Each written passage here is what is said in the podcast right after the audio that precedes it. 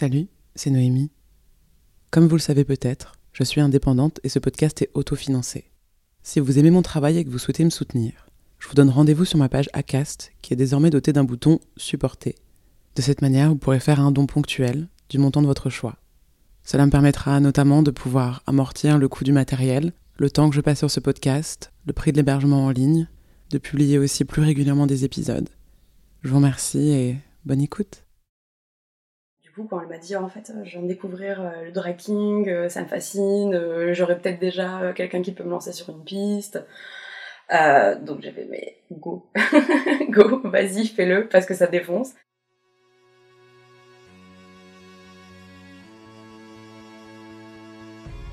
Bonjour et bienvenue sur Entre deux, en trois mots. Entre, entre, e, e, C'est un podcast où j'ai envie d'explorer les différentes définitions qu'on peut mettre derrière le mot nous. Nous à deux, nous à trois, nous à plus que trois, nous en pointillé et nous passé. Et puis nous, enfin, tes oreilles et moi. Après l'épisode de Loïc et Thibaut, je me suis rendue dans plusieurs soirées queer pour voir des drag queens performer. J'ai adoré découvrir cet univers et j'en ai beaucoup, beaucoup parlé autour de moi. Et un jour, Lucie, une amie, m'a proposé de me mettre en contact avec Lou, aussi connue sous le pseudo de Judas la Vidange. Elle est ce qu'on appelle un drag king, et là où une drag queen va construire un personnage dit féminin, le drag king, lui, va jouer avec les codes du genre masculin. J'ai donc contacté et on s'est rencontrés dans un bar à Belleville. Je lui ai proposé de venir me raconter son histoire avec Caro, sa copine. Elles ont toutes les deux accepté et je suis ravie que vous puissiez faire leur rencontre. Bonne écoute. Moi c'est Caroline, je viens de Bruxelles, je vais bientôt avoir 28 ans. Je sors d'une fac euh, de, cinéma pour l'instant. Et euh, voilà, donc euh, je viens de terminer mes études, je vis à Bruxelles en permanence, même si je passe beaucoup de temps à Paris. Alors, je m'appelle Lou, je chante et je joue dans un groupe de punk rock qui s'appelle Toy Bloid. Et à côté, je suis aussi drag king en tant que Judas la Vidange. Tu peux nous parler du coup de, ta relation avec euh, Caro? Alors euh, c'est une, on va dire ma plus belle histoire dans le sens où euh, on a mis du temps à se mettre ensemble parce qu'on n'habite pas dans la même ville. Elle, elle est à Bruxelles et moi je suis à Paris. On s'est rencontrés il y a à peu près dix ans. Je jouais avec mon groupe dans un festival en Belgique et il se trouve qu'en fait elle m'avait déjà vu en concert avant et elle s'est arrangée pour travailler sur le festival dans lequel on jouait. Et en les suivant, bah, au fur et à mesure, j'ai commencé un peu à papoter et à me faire copine avec la bassiste. Euh, j'ai fait d'autres concerts, j'ai fait des photos, etc. Ce qui m'a permis un peu de me rapprocher du groupe, on va dire. Et euh, en 2015, euh, on s'est parlé via Instagram, etc., etc. Moi, j'étais en couple à l'époque. J'avais un énorme crush sur elle depuis très longtemps. Et donc du coup, euh, pendant dix ans, euh, on s'est euh, liké pas mal de fois sur les réseaux sociaux. Moi personnellement, c'était comme je lançais des perches. Elle, je pense aussi, mais elle était en couple à l'époque. Puis on a commencé vraiment à parler, ou plutôt à s'envoyer des nudes enflammés à partir de août 2015. Et au final, en 2016, on s'est rencontrés pour de vrai. là, on, on s'est vraiment, vraiment rapprochés à cette époque-là. Et ensuite, elle s'est remise à quelqu'un. Donc, à nouveau, en 2016, il n'y avait rien. Euh, on parlait, on faisait un peu semblant d'avoir notre propre vie de notre côté. Et l'année dernière, euh, ben voilà, c'est un peu reparti sur les chapeaux de roue. on est en mode, non, ben en fait, on va se revoir, étant donné que ni l'une ni l'autre, on est avec qui que ce soit. Donc, euh, du coup, voilà, on s'est revus à ce moment-là. Après, donc, du coup, bah là, ça fait, bah, ça fait 9 ans. 9 ans que je la connais de visu, et on va dire que ça fait un an qu'on est ensemble, quoi. Et ça s'est passé comment, du coup, euh, l'officialisation? Assez naturellement, à base de je vais souvent à Bruxelles, elle, elle vient très souvent à Paris. Puis en fait, euh, on était euh, ok pour être exclusive et pas voir d'autres gens à côté, quoi. Tu penses que c'est quoi votre force à toutes les deux? Je dirais le fait qu'au début, la distance pour moi c'était un défaut et maintenant c'est un peu une force parce que ça nous oblige à pas être hyper dépendants l'une de l'autre. Étant donné que j'habite à Bruxelles, ben, ça m'oblige à avoir toujours mes occupations, mes personnes. Euh, c'est pas, c'est pas dans l'idée qu'on veut pas mélanger, c'est juste que ça nous permet d'avoir un point de focal qui reste quand même centré sur nous-mêmes et pas forcément sur le couple. Ça permet aussi d'apprécier vraiment quand on se voit aussi. Notre force, c'est euh, de pouvoir parler de tout, euh, de s'aimer et de, euh, et de se rendre meilleur parce que me stimule énormément dans ma réflexion. Elle, elle m'apprend énormément, quoi. Elle, me permet de, de, prendre conscience de, de plein de choses, en fait. Que ce soit dans l'art ou que ce soit dans l'humain. Tu vois, par exemple, juste le fait d'aller dans des soirées queer où, oui, l'image est sympa, mais en vrai, quand tu apprends qui c'est qui participe à ces soirées-là, comment ils ont besoin d'être appelés, d'être traités, enfin c'est hyper important. Et elle, elle m'a, elle m'a stimulé à, enfin elle me stimule à, à bien parler aux, personnes concernées. Parce que toi, t'étais moins à l'aise avec ça avant? Non, c'était pas que j'étais moins à l'aise. Au contraire, j'ai toujours, enfin, j'ai toujours été euh, hyper méga euh, ouverte euh, d'esprit. Et c'est juste que j'avais pas les bons termes pour déterminer une personne.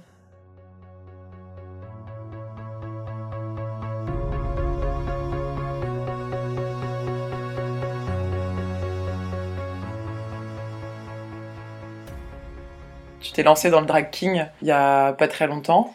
J'ai commencé à faire du drag king il y a un an. J'en ai pas beaucoup de perfs euh, à mon compte, je dois en avoir moins d'une dizaine. Mais euh, j'ai la chance d'avoir euh, des contacts et d'avoir rencontré des gens qui organisent des soirées et qui organisent du coup des drag shows. Et tu peux nous raconter alors qu'est-ce que c'est qu'un drag king? En tant que nana, tu décides un jour de trouver ton alter ego masculin. T'as envie, t'as ce besoin d'incarner un mec quoi. Parce qu'en fait, euh, en tant que fille, on a tout été euh, mis dans une boîte. Une fille doit être coquette, une fille doit mettre une jupe, une fille doit se maquiller, et ainsi de suite. Et moi, le draking, euh, ça m'a permis de déjà apprendre une technique de maquillage qui est plutôt cool, parce que t'as ton visage qui change littéralement quand tu deviens un mec. Et en fait, c'est, tu te sens hyper libre. Pour moi, c'est libérateur. Moi, j'ai commencé à faire du draking parce que j'ai vu Jésus, la vidange, performer et que sur le coup, t'es avec tes potes, t'es en soirée, putain, mais ça défonce, c'est trop bien, c'est la meilleure idée du monde de faire du draking. Et je l'ai contacté, j'étais complètement saoule, j'étais en mode genre, bah ouais, moi aussi, je vais me faire une moustache, parce que ça me fait délirer d'avoir des moustaches, enfin, euh, voilà. Jésus m'a appris la technique de maquillage, m'a appris à me déplacer, à, à créer des perfs. Ça se passe comment, du coup, les techniques de maquillage? J'ai participé à un atelier au FGO Barbara, c'était il, y a, bah, il y a un an. Et euh, donc du coup, on t'apprend à faire le contouring, à te creuser les joues, à placer bah, ta moustache, ta barbe, euh, à rendre aussi un peu ton regard un peu plus noir, euh, voilà. Et, du coup, c'est marrant parce que Caro, qui est très très branchée make-up, m'a aussi beaucoup donné, elle m'a beaucoup conseillé dans les produits à acheter, puis la technique du maquillage, comment je me maquille. En fait, en vrai, le draking, avant le draking, je me maquillais quasiment jamais, quoi. Je faisais vraiment euh, la base de base, rouge à lèvres, mascara, eyeliner euh, pour aller en soirée. Mais euh, le draking, ça m'a appris aussi à prendre soin de moi, de mon apparence, et surtout savoir me maquiller et, et avoir un résultat que je voulais, quoi. le draking, c'est un truc que je trouve hyper fascinant depuis très longtemps.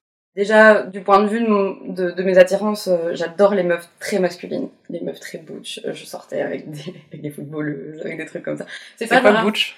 Butch, alors butch, oui, euh, butch c'est des, des meufs qui se considèrent un peu avec des codes considérés comme masculins. donc cheveux très courts, des gaines de garçon, enfin ce qui est considéré comme des gaines de garçon. Très tatoué. Très, très tatoué, voilà, avec quelque chose de très brute qui est peut-être considérée comme l'antithèse de ce qu'est d'être femme. Moi, je me considère plutôt comme femme, donc féminine, qui joue sur les archétypes de la féminité la plupart du temps. Et, euh, et donc, du coup, voilà, j'étais assez euh, sensible sur les masculinités euh, des meufs. Du coup, quand elle m'a dit, en fait, je viens de découvrir le drag ça me fascine, j'aurais peut-être déjà quelqu'un qui peut me lancer sur une piste. Euh, donc j'avais mais go, go, vas-y fais-le parce que ça défonce. Et donc du coup voilà moi je l'ai pas du tout mal pris, je l'ai pas pris comme oh mon dieu je suis lesbienne donc du coup je vais sortir avec une meuf mais qui ressemble à un mec. Je l'ai pas du tout vécu comme ça, je l'ai vécu vraiment comme euh, une force pour elle parce qu'au final c'est aussi une possibilité de de, de, de, travailler sur le genre aussi, et de comment on se présente au, monde. Ça permet des petits déclics aussi souvent sur sa manière de, de se considérer aussi, se considérer en tant que, en tant que personne genrée. Et donc voilà, enfin pour moi ça a été un énorme plus aussi dans cette relation où euh, c'est hyper kiffant de voir quel... de voir la personne avec qui t'es, qui kiffe se faire une moustache, adopter des clichés hyper masculins euh, qui sont au final très drôles parce que déconstruits une fois que t'es sur scène et que tu, tu performes le truc. Et euh, non voilà, et puis bon, je, voilà, je vais pas nier, c'est hyper sexy, donc du coup voilà, c'est un petit peu un truc en plus qui fait que ça me rapproche encore plus d'elle. Euh, dans, dans ces moments-là, quoi. Quand, quand je vois qu'elle kiffe le King et que ça lui permet euh, d'accéder à quelque chose, ça me fait super plaisir pour elle et euh, je, je fais qu'encore plus l'adorer, quoi. C'est vraiment ça. Comment tu l'as imaginé, en fait, ce personnage ou ce concept euh? J'ai rencontré, donc, du coup, Jésus la Vidange, qui m'a dit, ben, soit mon fils drag king, parce que ça marche comme ça dans le milieu drag, il y a des house, et les house, en fait, c'est une famille. Donc, tu as le papa drag king ou la maman de drag queen, et il choisit d'avoir un petit poulain et euh, de développer son drag. Et Jésus, quand il m'a proposé ça, il m'a dit euh, choisis-toi un, un, nom. Et j'aimerais bien que ce soit euh, dans le domaine religieux catholique parce qu'on aime beaucoup se foutre de leur gueule au, au catho. C'est venu naturellement, j'ai même pas cherché à m'expliquer. Je, m'appellerai Judas parce que je trouve ça marrant que Jésus donne naissance à Judas. Alors que dans l'histoire, ça s'est pas bien passé entre les deux. Mais juste pour moi, c'était mon petit côté provoque. Euh, tout de suite, bon bah moi mes performances ce sera guitare-voix et puis rock'n'roll, on balance, euh, on balance des paillettes euh, dans une bière. Enfin vraiment c'était le, délire. Euh, un peu plus trash. Ouais, genre les mecs que tu croises à la Guinness Taverne à Châtelet quoi. c'était ça mon délire, c'est ça que je voulais représenter, montrer ce cliché là quoi. De l'homme alpha qui boit de la bière. Euh. Bah ouais, les mecs qui vont au Hellfest, les mecs qui vont au Download Festival. Moi, moi j'adore parce qu'en apparence, ils arrivent, euh, ils ont des, des énormes new rock, ils font trop peur, et puis dès qu'ils ouvrent la bouche, je me rends compte que généralement c'est des gros nounours. Enfin, ouais, c'est mon milieu et j'adore ça. Judas, c'est un connard attendrissant. euh, c'est un peu ouais, c'est un, peu un connard. Il a toujours un peu les sourcils foncés. Euh, il est un peu blasé quand tu lui parles. Euh, il fait genre qu'il s'en fout. Mais au final, il est très sensible et très attachant. Et ils ont un peu le, le délire mécano, euh, les mains dans le cambouis, les mecs qui adorent les outils. il a un côté un peu rock'n'roll aussi évidemment qui lui permet souvent de passer du métal quand il fait une perf. Et tout le monde apprécie. Donc c'est que ça passe aussi. Voilà, non, c'est un personnage en tant que tel, ouais, clairement. Mais je pense que ça lui permet aussi de jouer sur des choses que en tant que meuf socialement, euh, il pourrait pas faire en fait.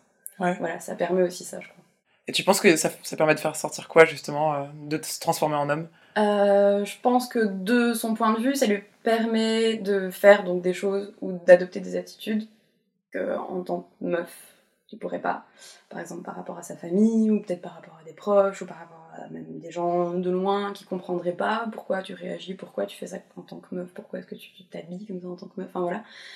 Et étant donné que c'est quelque chose que, que Lou aborde moins dans la vie de tous les jours, bah, le drag, ça lui permet de faire ça en fait.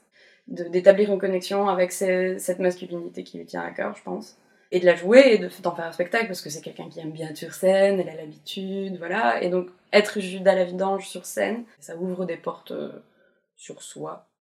T'as l'impression que ça t'a changé, entre guillemets? Ben, ça a changé mon planning, déjà. On a la chance d'être à Paris, d'avoir euh, beaucoup d'actualités euh, en ce qui concerne les gens queer et le, et le milieu LGBT moi ça m'a permis de voilà découvrir des associations de découvrir des gens de enfin, de rencontrer des gens et puis, euh, et puis c'est, il y en a tout le temps. Il y a tout le temps quelque chose à dire. Il y a tel... enfin, tout est politique aujourd'hui, tu vois. Donc du coup, le drag, ça m'a permis euh, de, de pouvoir euh, me faire du bien plus souvent que je le faisais avant sans être drag. Ça fait du bien de sortir un peu de ton cocon et de, d'être dans une, de, sortir de ta zone de confort et de jouer un rôle et, et d'être, de t'en foutre au bout d'un moment du regard des autres, quoi. Vous étiez déjà ensemble quand t'as décidé de te lancer dans, dans drag? Ouais. Et ça s'est passé comment? C'est elle qui m'a maquillée au début, et puis qui me maquille dès qu'elle peut parce qu'elle adore. Elle m'a fait découvrir aussi qu'est-ce que le drag king, d'où ça vient, qui sont les drag kings aux États-Unis qui ont apporté ça? C'est trop mignon parce que, parce que du coup, euh, elle est dégoûtée quand elle rate une perf alors qu'elle est à Bruxelles et moi je suis à Paris. Enfin, elle adore. Juste, c'est parfait quand on partage des chouettes moments. Et ça se passe comment quand toi t'es en drag en fait, il n'y a rien qui change entre elle et moi quand je suis en drague. C'est ça qui est drôle, c'est que c'est devenu normal dans notre relation que de temps en temps je sois un mec. Et tu l'accompagnes comment là-dedans euh avant ces shows, pendant les shows, ça se passe comment? Alors, euh, moi j'ai un gros kiff sur le make-up, sur le maquillage. Donc du coup, au tout début, comme elle a pas du tout euh, mis les mains dans le cambouis, dans le, dans le maquillage euh, juste avant, bah, moi je lui avais dit, écoute, euh, je veux bien t'aider, y a pas de souci. Donc du coup, très souvent, je l'aide pour le maquillage, je l'aide pour euh, trouver euh, les, les outfits, donc les, les vêtements, les chansons, les idées. On fait un peu de brainstorming. Très- C'est elle qui a toujours les idées de base, évidemment, mais voilà, me permet un peu de donner mon avis, de l'accompagner pour faire des courses, il faut acheter des choses. Voilà, c'est des, des petites choses par-ci par-là. Je suis un peu la secrétaire, en fait, de de la Vidange L'agent l'agent. et, euh, et du coup, ouais, ça, ça me permet d'être euh, aussi impliquée dans le truc et, euh, et que ça me, je, enfin, je vois pas ça de loin, quoi. Vraiment, je participe aussi à ça un petit peu avec, euh, avec lui, du coup. Et c'est hyper épanouissant, autant pour, pour, pour moi, quoi. Donc, voilà, j'y participe un tout petit pourcentage. Je fais mon petit boulot de mon côté, un peu dans l'ombre, mais voilà, ça me fait hyper plaisir de le faire quand je le fais. quoi. C'est un truc qui t'a déjà traversé l'esprit, toi, d'en faire Drag king ou drag queen ou... Euh, je suis hyper, hyper, hyper attachée à ma féminité. Donc, je suis vraiment genre la meuf 6 qui joue à mort sur les codes euh, euh, féminins. Euh, et j'adore ça. Donc, je serais plus dans le délire de me dire, oh, un jour, je ferais peut-être drag queen que drag king. Euh, parce que du coup, je me sens pas à l'aise. La masculinité, c'est pas un truc euh, que je me vois jouer ou porter tous les jours. Euh, mais plutôt, ouais, drag queen peut-être un jour, pourquoi pas. euh, je, me suis souvent amusée à faire des make-up de fou pour le kiff. Après, voilà, c'est vraiment un boulot conséquent. On se rend peut-être pas toujours compte, mais voilà, faire des perfs, avoir, euh, avoir des vêtements, avoir des perruques, etc. Ça demande beaucoup, beaucoup, beaucoup de, de boulot. Donc j'apprécie de loin, je respecte de loin et je regarde les gens qui le font très bien sans forcément que je m'en mêle, quoi. T'en penses quoi, du coup, de ce milieu-là, quand, en l'observant un peu de l'extérieur euh, Qu'est-ce que tu penses de, de l'univers euh Ah, c'est c'est fascinant. Enfin, voilà, quand on est un minimum euh, intéressé par, par le queer en général, étant donné que, dès enfin, je pense que dès qu'on fait son, son apprentissage en tant que personne queer, le LGBT, je pense qu'on a une facilité, on a déjà un pied dedans. Donc, non, ça nous semble normalement normal et logique d'appartenir à cette grande famille-là. Euh, c'est pas forcément logique pour tout le monde. Euh, mais en tout cas, moi, perso, je me dis, bon, bah voilà, je me lance là-dedans euh, avec, ma, avec ma, mon partenaire euh, qui, adore, qui adore faire ça. Et donc, forcément, j'ai un œil hyper bienveillant sur ça. Et j'adore y aller, j'adore donner de l'argent à ces personnes dans la, dans la, mesure du possible. Voilà, les suivre sur Instagram, en parler, etc. Voilà, ça fait partie vraiment du processus de élargissement du, du- du- de la connaissance du monde queer et du monde euh, LGBT en général, quoi. Si on, si on met ça, on met une énorme partie de la communauté, et voilà, c'est pas vers ça que je veux aller, donc d'office, je, je maintiens en position en disant que c'est très bien et il faut que ça existe.